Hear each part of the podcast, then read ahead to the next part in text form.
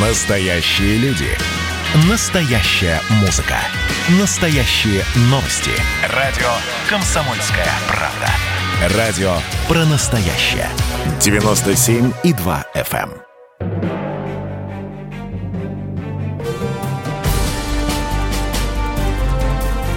Однажды в Советском Союзе. Невероятная история Михаила Горбачева. Аудиоверсия книги Николая Андреева. Читает Владимир Левашов. Горел огонь любопытства. Вообще, в те времена провинциальные ребята не стеснялись выбирать интеллектуальные профессии. Из гуманитарного списка имеется в виду Александр Зиновьев – из, как он сам выразился, медвежьего угла Костромской области, поступил в МИФЛИ на философский факультет. Георгий Шахназаров из Баку едет поступать в Институт философии. До таких примеров можно привести сотни, тысяч. И не всякий из них мог объяснить, почему решил стать юристом, философом, дипломатом, историком. Михаил Сергеевич – в десятом классе не впадал, как Бовин, в шизоидное состояние. По своему психическому состоянию он человек без отклонений. Но все же почему юридически юный Михаил Сергеевич толком не мог объяснить. Склонности к профессии юриста у Михаила Сергеевича не ощущалось, не проявлялось, да и откуда ей взяться. В роду никого из этого профессионального цеха. Да не то что в роду, а вообще поблизости юристов не было. Особых пристрастий к чему-то у него не наблюдалось, разве что к литературе был густой интерес. В 16 лет Михаил Сергеевич случайно взял в библиотеке томик статей Белинского и безумно увлекся им. Перечитывал статьи критика много раз. Но почему в таком варианте не филологический факультет? Что ВУЗ это логично для сельского парня. В то время крестьяне были на положении крепостных, не имели права покинуть место жительства, у них не было паспортов. И у сельского парня три возможности вырваться из идиотизма деревенской жизни. Пойти служить в армию, после демобилизации он становился свободным человеком, завербоваться на великую стройку коммунизма, поступить в ВУЗ. Михаил Сергеевич выбрал третье. Вспоминает, школу я окончил в 1950 году с серебряной медалью. Мне исполнилось 19 лет, возраст призывной, и надо было решать, что дальше. Хорошо помню слова отца. После школы смотри сам, хочешь, будем работать вместе, хочешь, учись дальше, чем смогу, помогу. Но дело это серьезное, и решать только тебе. Студентом МГУ он стал, если судить с точки зрения нынешних реалий, элементарно. Отправил заказным письмом документы в приемную комиссию юридического факультета, получил уведомление «Зачислен с предоставлением общежития». Принят без экзаменов, даже собеседования не удостоился, потому что социальное происхождение почетное, из крестьян, да к тому же есть правительственная награда – Орден Трудового Красного Знамени – Политически безупречен, кандидат в члены ВКПБ, русский, национальность в те годы, когда велась бескомпромиссная борьба с космополитизмом, имела значение. Михаил Сергеевич в Москве. С деревянным чемоданчиком, который набит продуктами, он прибывает на Курский вокзал. Первый дальний выезд. До этого он лишь один раз был в Ставрополе – почти 20 лет прожил безвыездно в Привольном. И сразу Москва. При нем справка, подписанная председателем сельсовета, такой-то отпущен из села Привольное для учебы. Колхозники тогда были лишены многих прав, в том числе и права иметь паспорт. Так что был Михаил Сергеевич беспашпортным. Мы смотрели на университет как на святилище и вступали в его стены со страхом и трепетом. Сказано было в 1838 году Иваном Александровичем Гончаровым. Нечто похожее – страх, трепет, величие – испытывал в сентябре 1949 года и Михаил Сергеевич. Контраст был слишком разительный.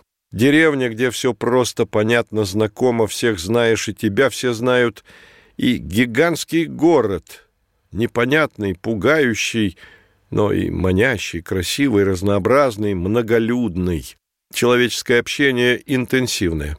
Учиться Михаилу Сергеевичу нравилось. С первого дня все было упоительным. Лекции, семинары, предметы, удалая общежитская жизнь, как он сам пафосно выразился, «Во мне горел огонь любопытства и желания узнать и понять все». К третьему курсу я мог на равных участвовать в студенческих дискуссиях с самыми способными однокурсниками. В те годы среди студентов МГУ ходила в списках поэма «Евгений Стромынкин», смешная, колючая. В ней реалии физфака, но к Михаилу Сергеевичу можно отнести такие строки. «Встречал ли ты провинциала, что первый раз попал в Москву? Как шику нашего в нем мало, какой сумбур в его мозгу, ему все ново, чуждо, странно». На первом курсе ощущалось, что Михаил Сергеевич из провинции. Многого не знал, а многом не подозревал. Чтобы догнать других, занимался по 12-14 часов. Спасала память, прочная, надежная. Был самолюбивым. Во всем ему хотелось быть первым. По воспоминаниям тех, кто его тогда знал, Михаил Сергеевич был в меру открыт, но и в меру коварен. Всегда готов помочь, но себе на уме. Активист, общественник, честолюбив без меры, но и трудолюбив, отзывчив, общителен, но настоящих друзей не обрел, точнее, не видел в них особой нужды, но и особняком не держался всегда с людьми. Человек он компанейский, быстро сошелся с однокурсниками, знал многих и с других курсов. Нина Ромашевская училась с ним в одной группе, вспоминает. «Я звала его «Мишка, Мишка, где твоя улыбка?» Была популярна тогда песня с такими словами. Ромашевская станет потом известным социологом. И добавляет, он не вызывал никакого интереса. Я запомнил его на семинаре по марксизму-ленинизму. У нас была преподаватель, нервная, дерганная женщина, приходит в кабинет, говорит, сегодня мы проходим тему «Работа Маркса, 18 Брюмера». Кто готов отвечать? Горбачев? Давай, Горбачев. И ставит какой-нибудь вопрос. Как ты к этому относишься? Мишка встает и сходу. Любой вопрос надо рассмотреть с двух сторон. Вот если так посмотреть, то будет это, а если так, будет совершенно по-другому. На курсе его с некоторой иронией называли «знатным комбайнером». Образовался у Михаила Сергеевича на факультете круг дружеского общения. Михаил Сергеевич включает в него больше 20 человек. Студентом общался с людьми, которых в будущем настигнет известность. Например, с Юрием Левадой, он станет знаменитым социологом, познакомился с Мирабом Мамардашвили, чьи идеи в будущем овладеют умами общества, близок был с чехом с Денеком Млынаржем, он станет одним из руководителей Компартии Чехословакии, а после 1968 года диссидентом и эмигрантом. Но хоть Михаил Сергеевич и называет их друзьями, но вряд ли это было так – то была студенческая дружба. После окончания МГУ тесных отношений ни с кем из них не поддерживал. В 1952 году Михаил Сергеевич стал полноценным членом партии, до того кандидат. Напрягла проблема «прошлое дедов». Оба имели черную метку в биографии. Дед Пантелей 14 месяцев отсидел без суда и следствия, Деда Андрея высылали в Сибирь тоже без всякого суда. Но когда Михаила Сергеевича в Привольном принимали в кандидаты в ВКПБ, на этих фактах не сосредотачивались. Люди все свои прекрасно осведомлены, как все обстояло на самом деле, несправедливо поступили и с тем, и с другим. А в Москве обязательно зададут неудобные вопросы и как отвечать, чтобы не захлопнулась дверь в храм избранных. Написал отцу у того при приеме в партию должна была возникнуть точно такая же коллизия. Ответ получил, когда приехал на каникулы в Привольное. Сергей Андреевич сказал, ничего не писал, в партию перед боем принимали, какие вопросы, кого, куда и за что сослали. На смерть шли. Михаил Сергеевич не на фронте, потому ему пришлось подробно объяснять порткому университета, кого из родственников привлекали, за что, куда ссылали, приняли в партию, которую он через 33 года возглавит. Постепенное интеллектуальное возмужание, пишет Михаил Сергеевич в воспоминаниях, стремление к осмыслению происходящего в жизни делали невыносимым схоластическое начетническое отношение к учебному процессу, чем грешили некоторые преподаватели, видевшие в студентах лишь объект идеологического натаскивания. Было в этом что-то оскорбительное, унижающее человеческое достоинство. Из дня сегодняшнего Учеба в советском вузе сталинских времен представляется скучной, унылой из-за того, что предметы были предельно идеологизированы, особенно на гуманитарных факультетах и уж тем более на юридическом. Продолжение через несколько минут.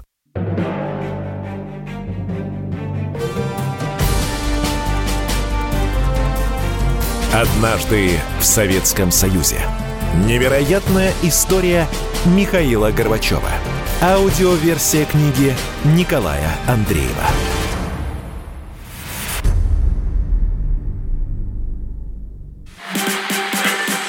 И давайте мы сейчас э, проведем ну, достаточно объемную беседу про... О нашем будущем, в котором теперь возможно все. Раз и сделали некий прорыв. Вот сегодня мы хотим поговорить, прорыв ли это, почему так много шума. Вся страна слышала об этом. Есть те, кто смотрят в небо и мечтают о звездах. Комсомольская правда. Это радио.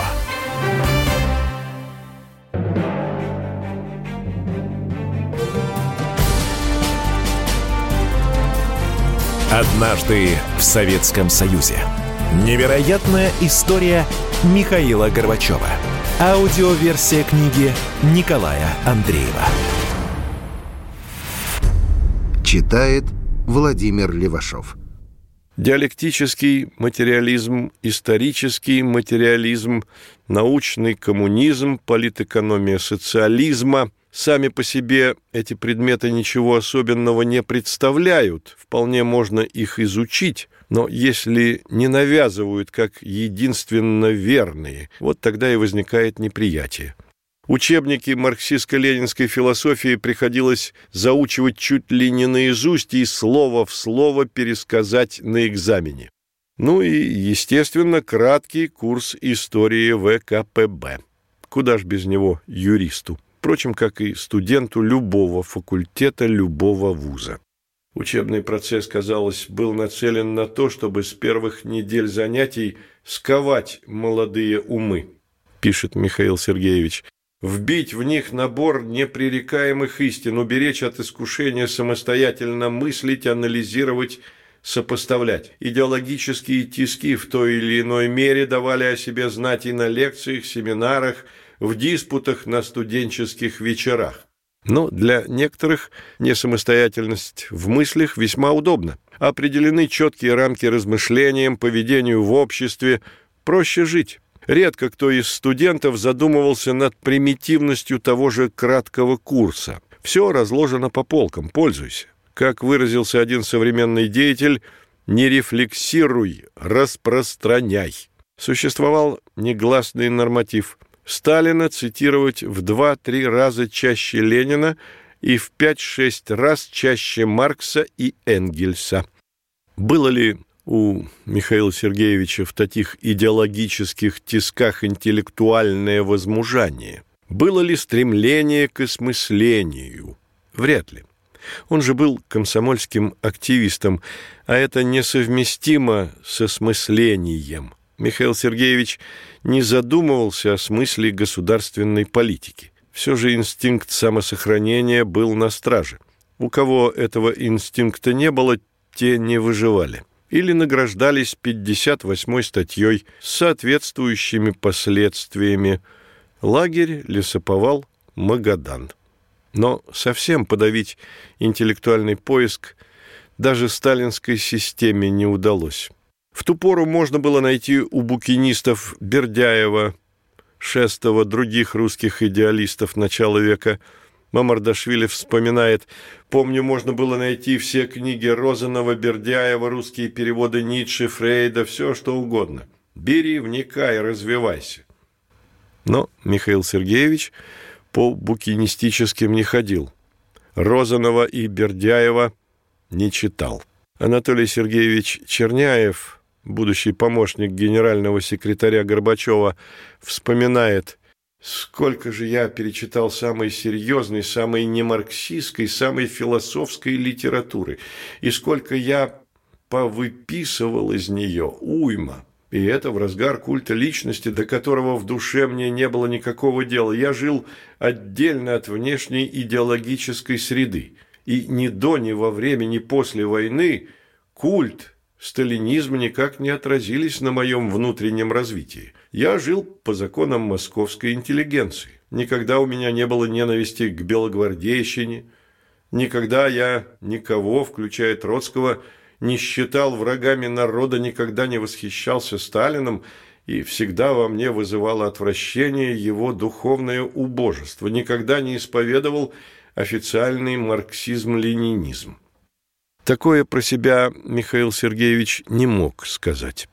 Никто вслух не формулировал, но в уме все держали правило «бойся своих мыслей».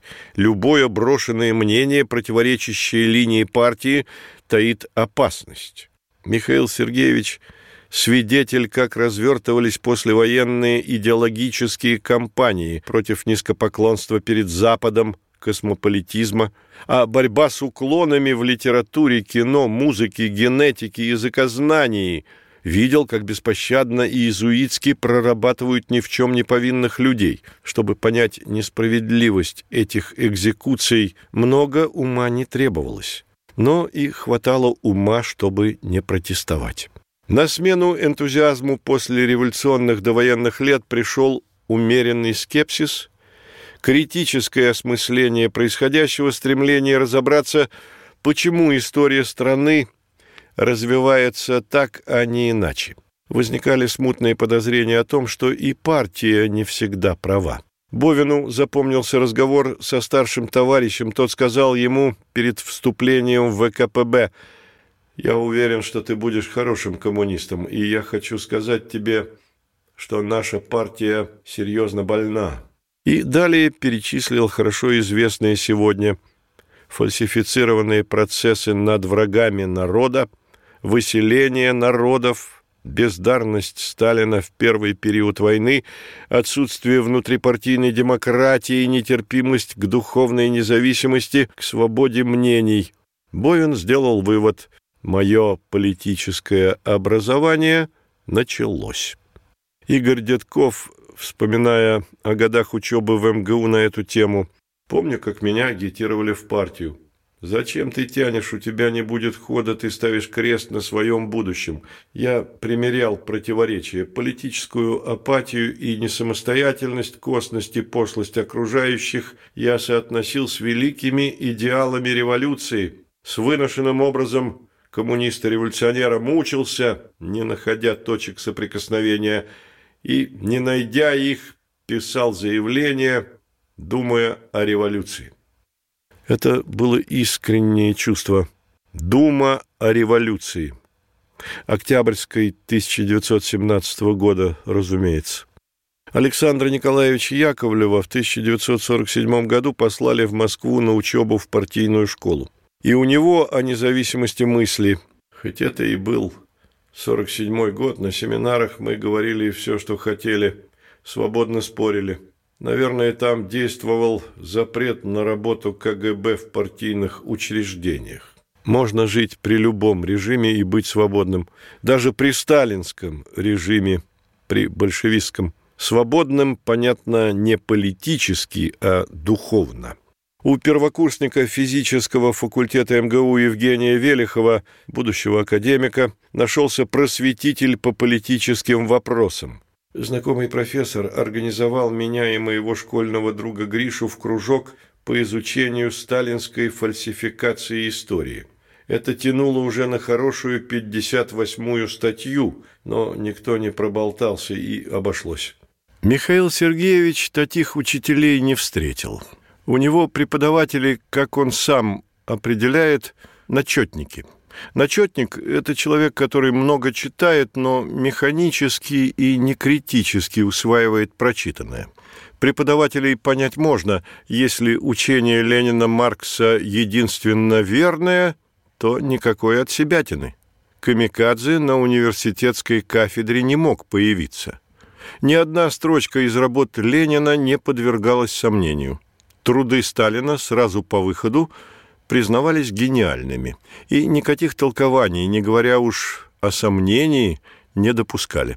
Когда в 1952 году вышла работа Сталина «Экономические проблемы социализма в СССР», то преподаватели поступали просто. Боялись даже пересказывать ее своими словами, зачитывали на лекции сей великий труд постранично. На период учебы Михаила Сергеевича пришлась знаменитая кампания по искоренению космополитизма. Мимо юрфака она не могла пройти.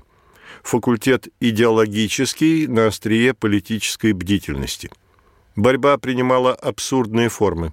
Профессора Юшкова, авторитетного историка государства и права, всю жизнь посвятившего изучению Киевской Руси, назначили безродным космополитом.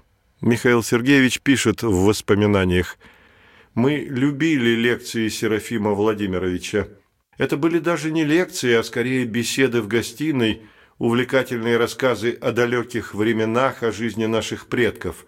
Предметом своим профессор Юшков владел блестяще, но мы не раз и по отношению к нему допускали своего рода идеологические розыгрыши, вроде такого «А почему, уважаемый профессор, вы избегаете в своих лекциях ссылок на классиков марксизма-ленинизма. И тогда он лихорадочно открывал вместительный портфель, извлекал из него одну из своих книг и, надев очки, искал соответствующие высказывания. Юшкова и определили в безродные. Это было настолько абсурдно, что и опровержению вроде бы не подлежало. На заседании ученого совета, на котором профессора подвергли проработке, чего он только о себе не узнал.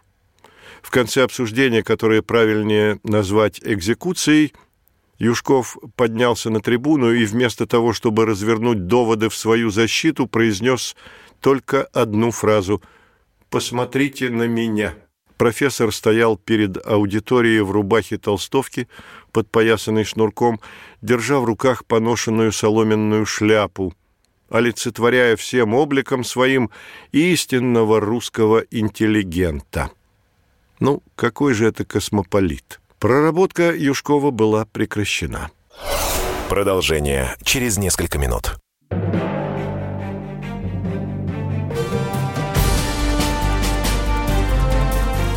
Однажды в Советском Союзе. Невероятная история Михаила Горбачева. Аудиоверсия книги Николая Андреева.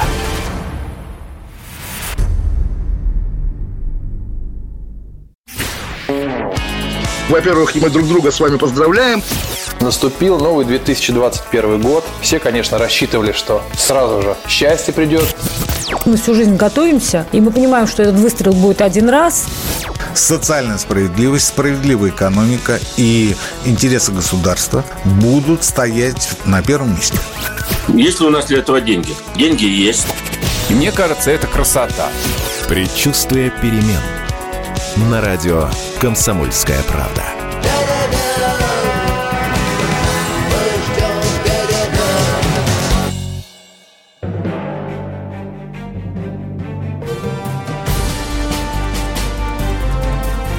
Однажды в Советском Союзе. Невероятная история Михаила Горбачева. Аудиоверсия книги Николая Андреева. Читает Владимир Левашов. Но вопрос, а как это отразилось на мировоззрении Михаила Сергеевича? Складывается впечатление, что никак. Чувствовал он, что все эти проработки несправедливы. Чувствовал. Но эта несправедливость шла от партии, членом которой он был, потому должна быть справедливой. Получается, она несправедлива? Голова раскалывалась от такой дихотомии.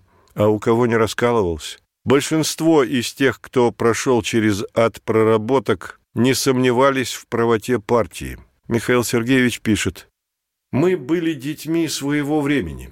Если некоторая часть профессуры, как мне сегодня кажется, вынужденно следовала правилам игры, то мы, студенты, принимали положение изучаемых дисциплин как данность, искренне и убежденно. Дело врачей тоже должно было заставить задуматься. Тем более, что коснулось тех, кто рядом. Михаил Сергеевич с первого курса сошелся с Владимиром Либерманом. Это был умудренный, здравомыслящий человек. Казалось, что он прочитал абсолютно все книги. Веселый, неунывающий, прошел рядовым всю отечественную, отмечен боевыми наградами. Однажды Либерман не пришел на занятия, а когда появился, то поразил однокурсников подавленным состоянием. Естественный и простой вопрос «что случилось?» вызвал у него крепкого мужика слезы. Рассказал, ехал в трамвае, улюлюкающая публика, обдав градом оскорблений и ругательств, выбросила его из вагона. «Я был потрясен», — вспоминает Михаил Сергеевич. До приезда в Москву он вообще никогда не сталкивался с еврейской темой. И что такое антисемитизм, понятия не имел.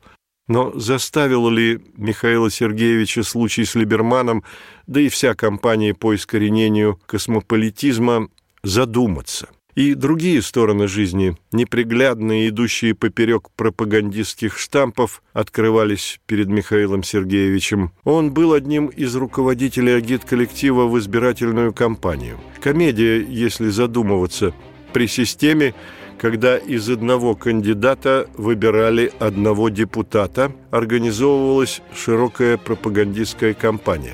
Студентов на месяц освободили от занятий, чтобы они уговорили народ пойти проголосовать за единый блок партийных и беспартийных.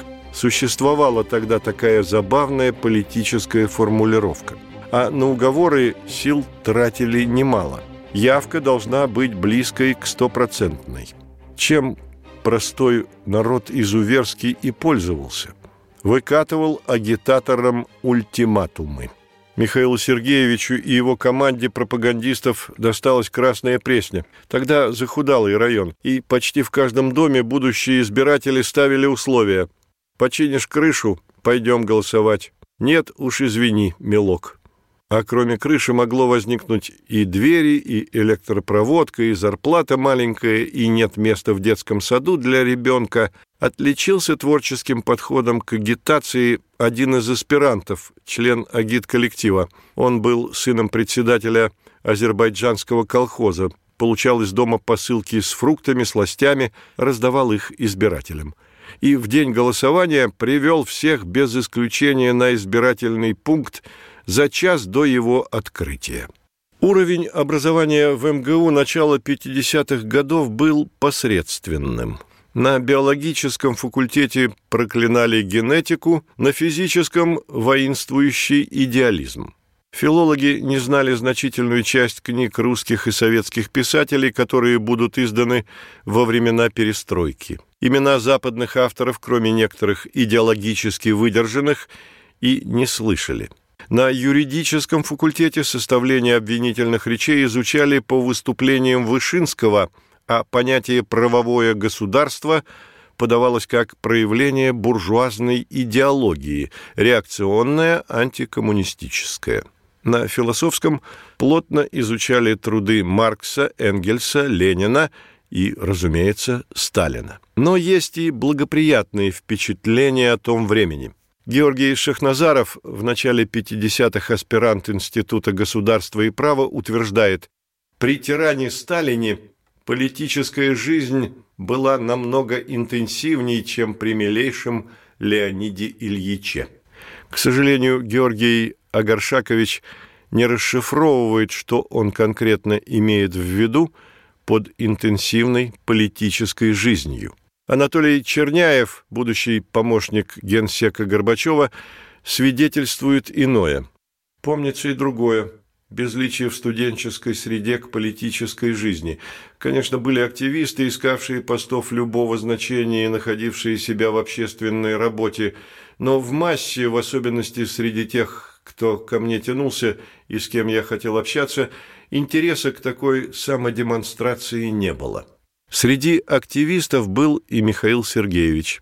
Язык у него, как говорится, был подвешен и подвешен виртуозно прошла скованность первого периода. Он, по воспоминаниям однокурсников, мог на любую тему говорить безостановочно.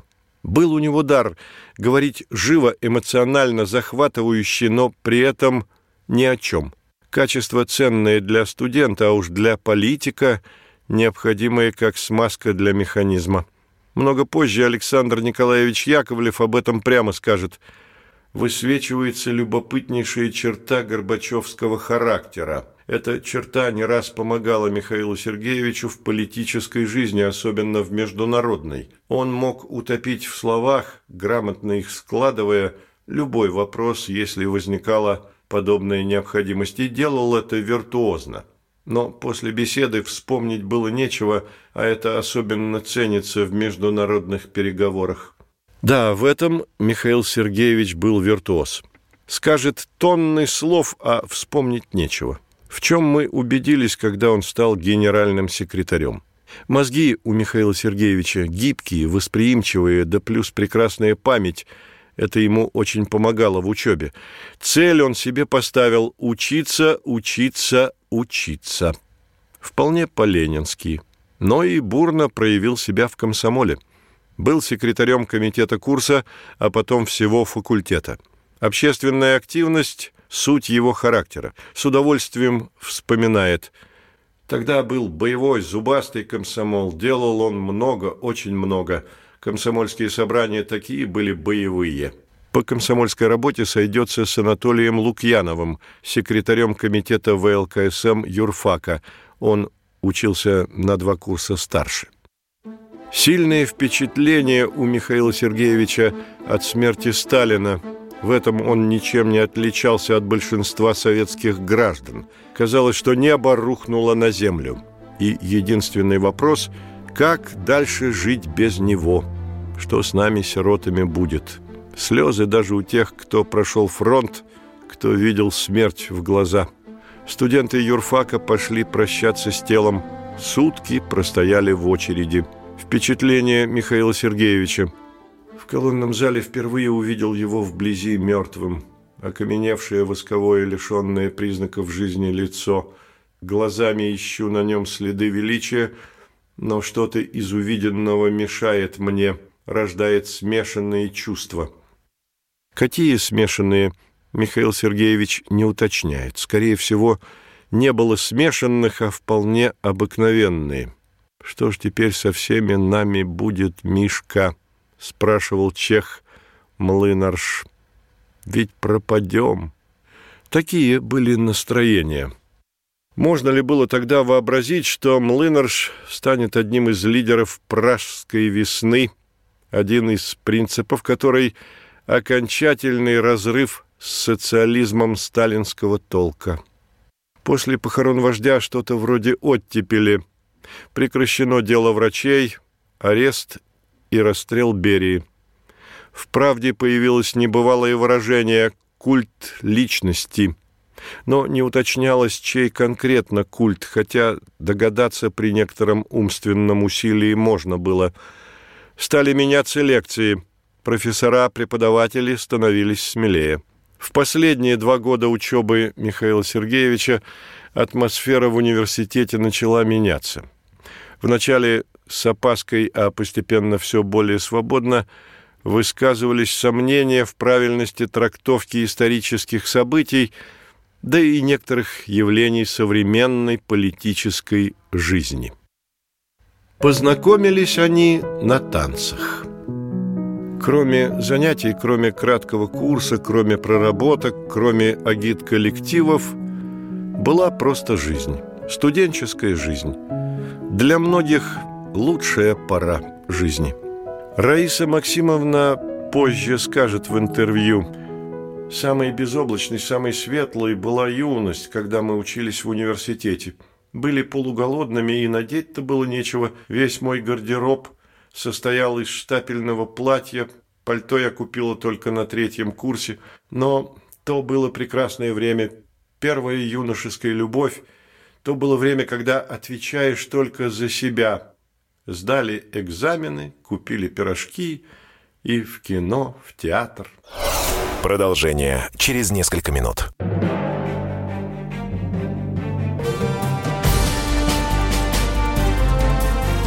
Однажды в Советском Союзе. Невероятная история Михаила Горбачева. Аудиоверсия книги Николая Андреева.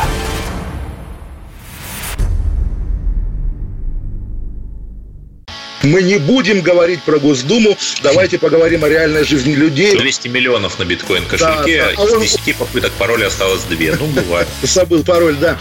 Пока США предъявляют обвинение двукратному олимпийскому чемпиону, в России суд оправдал участников Челябинского шествия «Он вам не царь». Людям, между прочим, реальный срок грозил.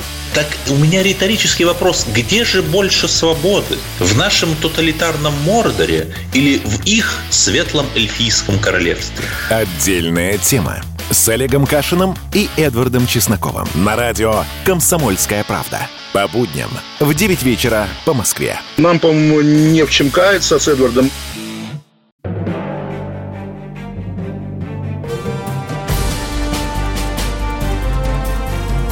Однажды в Советском Союзе.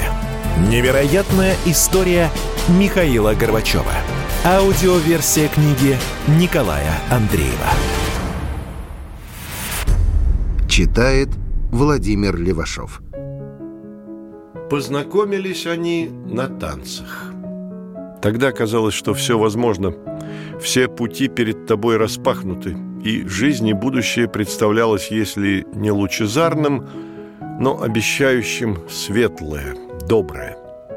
Даже если это начало 50-х годов. Время представляется свинцовым. Сегодня так представляется. А тогда молодость, атмосфера террора и несвободы не ощущались. Годы-то студенческие, радость открытия мира испытываешь в любой обстановке. Веселье и счастье от ощущения полноты начинающейся жизни. Юрий Трифонов о рубеже сороковых пятидесятых годов так сказал «Я был молод, крепок, подымал двухпудовые гири, и мне казалось, что так же молодо, крепко и способно поднимать небывалые тяжести время». Написал он в те годы роман «Студенты», в которых и намека нет на мрачный закат сталинского периода. Михаил Сергеевич, скорее всего, воспринимал действительность как персонажи романа «Студенты». Легко и просто. Трифонов позже признавался, сейчас из романа «Студенты», изданиями которого набита целая полка в моем шкафу, я не могу прочесть ни строки. Даже страшновато взять в руки – Через много-много лет Трифонов опять обратится к тому времени, и снова это будет повествование про студентов. И получится у него дом на набережной. Но в этой повести ужас того времени проявится густо и страшно. Студенческие компании, веселье, песни – это было всегда, во все времена, как на Руси существует студенчество – Бовин вспоминает. После каждой стипендии мы отправлялись в заведение «Красный мак» и пили пиво. Иногда допускались исключения, и пиво выступало только как прицеп. В юрфаковские времена Михаила Сергеевича на физическом факультете МГУ учился Евгений Велихов, будущий академик. Он так описывает жизнь студенческую. Выпивали регулярно начинали с Есенинского подвала, теперь там детский мир, через коктейль-бар в начале улицы Горького и заканчивали в пивной на Пушкинской площади. Но Михаил Сергеевич в этом пивная коктейль-холл не был замечен, он к спиртному равнодушен. Жил Михаил Сергеевич в общежитии на Стромынке, это вблизи Матросского моста через Яузу. Я встречал людей, которые там обитали, и когда они произносили это слово «стромынка», то глаза подергивались дымкой воспоминаний, на губах всплывала легкая улыбка, и потом восторженные воспоминания о тех прекрасных временах. Стромынка – это явление – эпоха в истории университетского студенчества. Я, учась в МГУ, жил в общежитии на Ломоносовском проспекте и не испытываю вдохновения от воспоминаний о том времени. А обитавшие на Стромынке вспоминают жизнь в коллективе общежития как лучшие годы. Упоительные рассказы о четырехэтажном здании казарменного типа с внутренним двором на берегу Яузы – а жили стесненно, скудно. Сейчас даже трудно и вообразить условия обитания в общежитии. Первокурсники в комнатах по 20 человек. На втором курсе в комнате уже не больше десяти. На третьем почти комфортные условия, не больше пяти человек. Люди разные, по возрасту, по жизненному опыту, по взглядам, по уровню культуры – Ужасом для девчонок были крысы, вывести их не удавалось.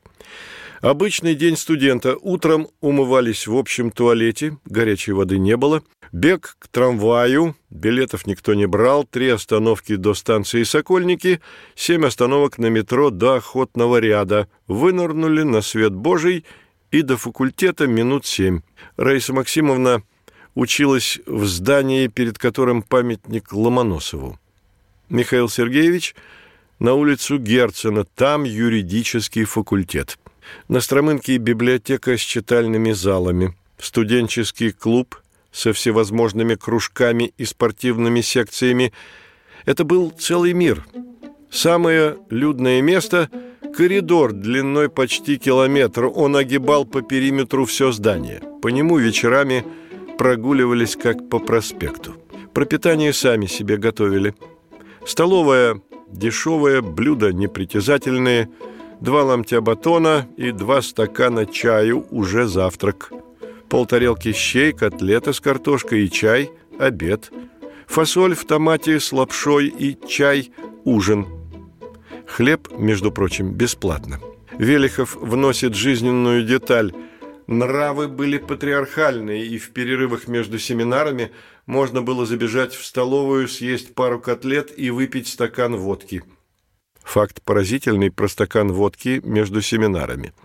Михаил Сергеевич получал стипендию 220 рублей. Для сравнения, средняя зарплата в стране тогда 600 рублей. Не хватало. Отец присылал 200 рублей каждый месяц. Главные расходы на еду не меньше десятки в день.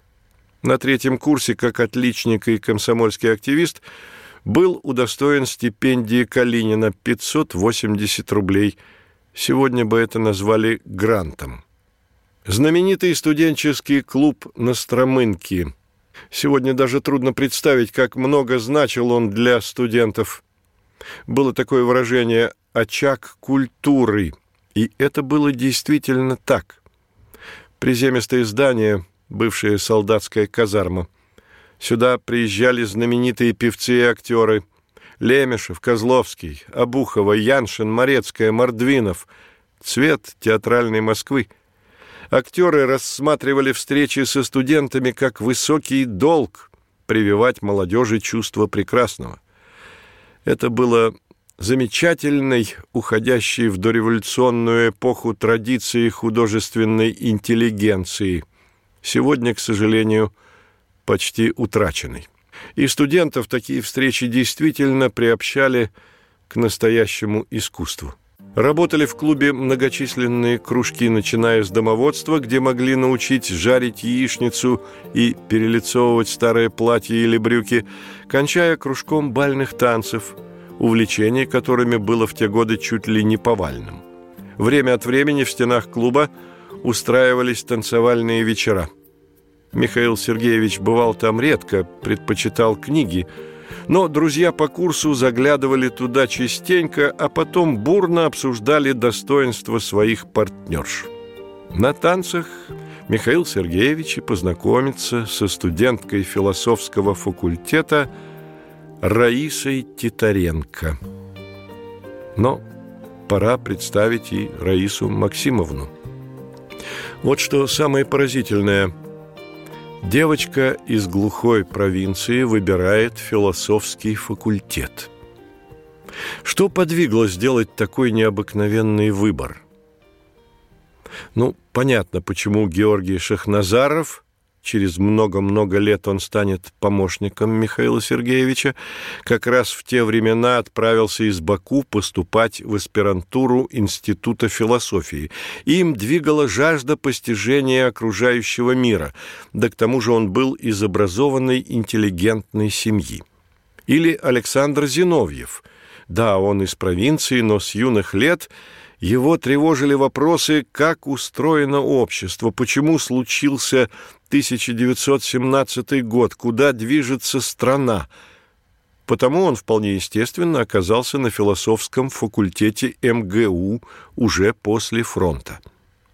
В 1955 году секретарь райкома из Краснодарского края Александр Бовин напишет письмо на философский факультет МГУ. Прошу сообщить условия приема в заочную аспирантуру.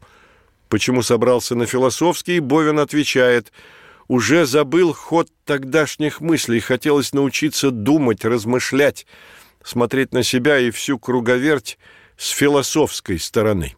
Свой выбор Мираб Мамардашвили, он учился на философском вместе с Раисой Максимовной, объясняет просто. Одним из моих переживаний, из-за которых я, может быть, и стал заниматься философией, было переживание совершенно непонятное приводящее меня в растерянность слепоты людей перед тем, что есть. Его чуть ли не с детства тревожил единственный вопрос – как можно подумать то, чем думаешь?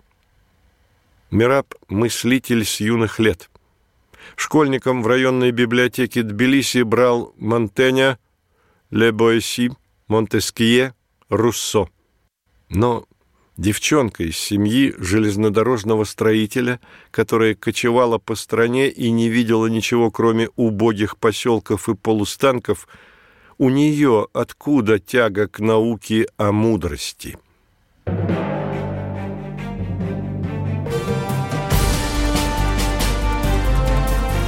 Однажды в Советском Союзе. Невероятная история Михаила Горбачева. Аудиоверсия книги Николая Андреева.